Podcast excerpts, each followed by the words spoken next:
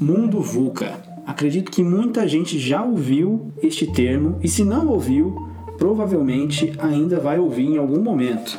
Mas o que, que é esse tal de mundo VUCA e como que ele se relaciona com toda essa situação da pandemia que a gente tem vivido e o que tudo isso implica para a gente?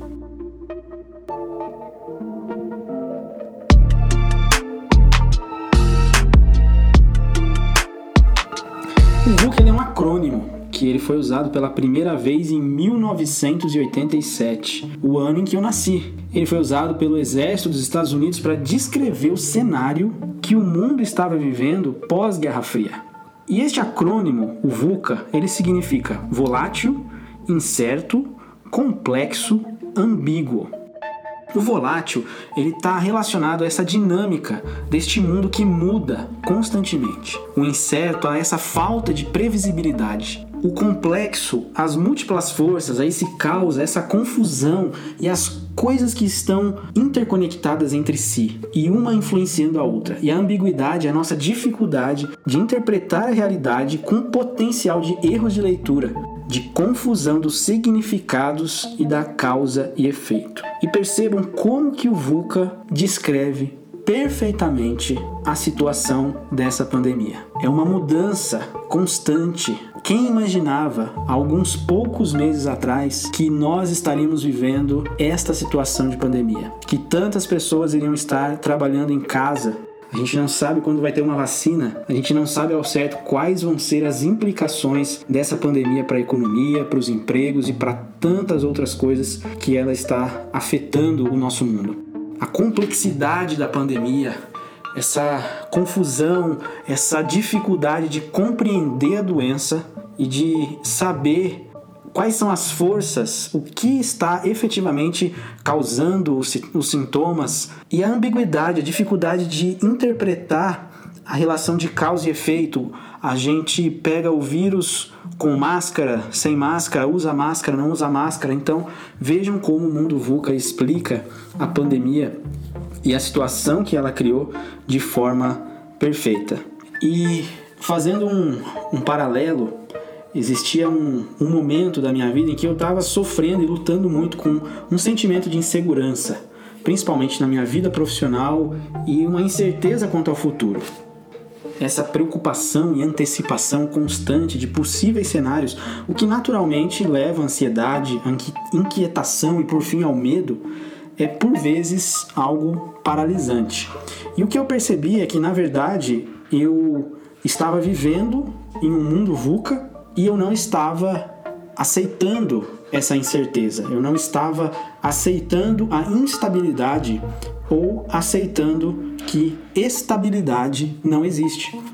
E o que foi realmente algo que mudou completamente a minha vida foi eu aprender a estar confortável com essa instabilidade, aprender a navegar nesse mundo VUCA e aceitar as forças que envolvem esse novo normal, que é mais ou menos, voltando no nosso paralelo com a pandemia, o que tanto tem se falado da necessidade de nós compreendermos que nós teremos que conviver com o vírus e conviver com a situação de pandemia, ou seja, aprender a viver nesse novo normal.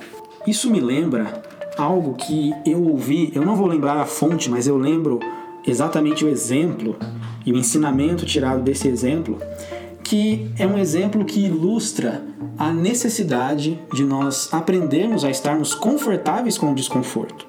O exemplo era o seguinte: a pessoa estava fazendo um treinamento de natação e o professor de natação ele exigia nas aulas que ela passasse é, por treinamentos exaustivos de respiração embaixo d'água.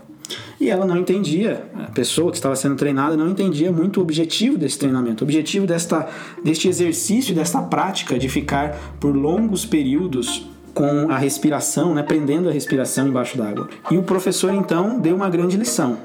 Você precisa estar confortável com o desconforto que esta situação está trazendo. Então, o treinamento tinha o objetivo basicamente de calejar, né? que a pessoa ficasse confortável ao se sentir desconfortável. E é exatamente isso que foi a grande mudança na minha vida. Quando eu ao invés de lutar contra o mundo VUCA, lutar contra a volatilidade, a incerteza, a complexidade, a ambiguidade, lutar contra esta falta de estabilidade, ao invés de, de tentar conseguir antecipar todos os cenários possíveis, buscando me prevenir e buscando a segurança, ao aceitar conviver com estas situações, a conviver com a instabilidade, isso me ajudou a controlar a ansiedade, a inquietação e o medo. E a retomar o controle da situação ao entender que eu tinha as ferramentas e eu tinha as competências necessárias para lidar com a incerteza, com a volatilidade e com essa complexidade. Ou seja, eu aprendi a estar confortável nesta situação em que eu ficava tão desconfortável. E a gente se vê no próximo episódio, então, do Notas dos Ácaros. Se você conhece alguém que você acha que iria se beneficiar do que a gente discutiu e conversou aqui hoje, compartilhe esse episódio, compartilhe esse podcast para receber a notificação dos próximos episódios. E até a próxima!